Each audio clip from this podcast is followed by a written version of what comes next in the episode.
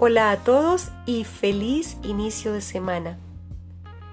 El tema para hoy es la administración del tiempo, ese valiosísimo tesoro que todos tenemos y que junto con el dinero y la salud son tan valorados, pero a veces tan despreciados y tan desperdiciados de manera inconsciente e incluso a veces de manera consciente. Uno escucha a la gente decir voy a matar el tiempo. ¿Cuántas horas matas? Cuántos días matas y a veces cuánto diéramos por tener una hora más para algo. No esperemos a que eso pase y revisemos qué podemos hacer. Porque es que a veces pareciera que hay gente que tiene más de 24 horas porque le alcanza el tiempo para muchísimas cosas. Y hay gente que no parece tener 24 horas porque nunca tiene tiempo para nada. Y van a ver y no han hecho nada.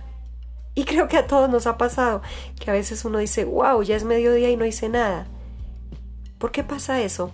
En la mayoría de los casos porque no planificamos ese tiempo. Siempre les recomiendo en las charlas con empresas, en los grupos, incluso en la misma consulta personalizada coaching, les sugiero que hagan listas de sus actividades, lo urgente, lo importante, aquello que vienes posponiendo y que es sumamente valioso para tu tranquilidad, tu vida y tu armonía y la de los tuyos.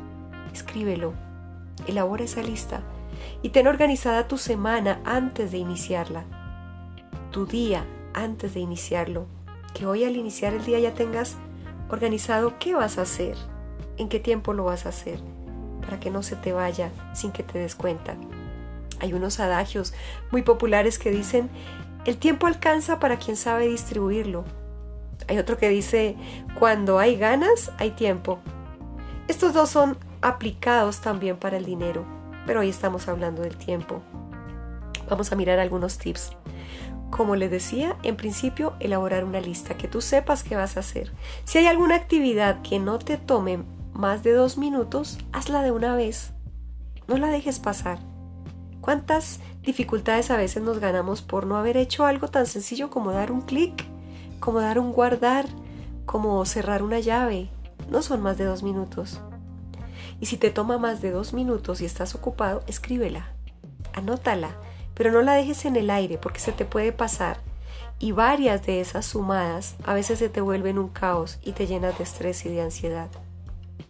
Cuando vayas a responder algo, una llamada, un correo, WhatsApp, trata de contestarlo lo más completo posible para que no te toque volver a responder, volver a dedicarle tiempo a lo mismo.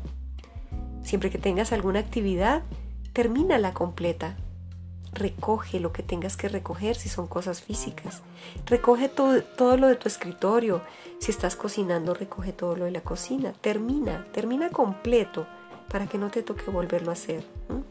Los abuelos decían, al perezoso le toca doble trabajo y a veces no terminar completamente una tarea es como no haberla hecho. Todos tenemos unos horarios, unas horas en las que somos más productivas que otros. A veces en la mañana, a veces en la noche, a veces muy entrada la noche, aunque el ideal es dormir bien también para que podamos tener una actitud eh, proactiva durante el día y no estemos somnolientos. Eso también nos va a quitar tiempo. Pero al revisar esas horas de productividad, mira cuáles son las que mejor se adaptan para ti y trata de sacar el máximo provecho a ese tiempo. Úsalas de la manera más sabia, teniendo tus listas a mano, teniendo claro qué es lo que vas a hacer.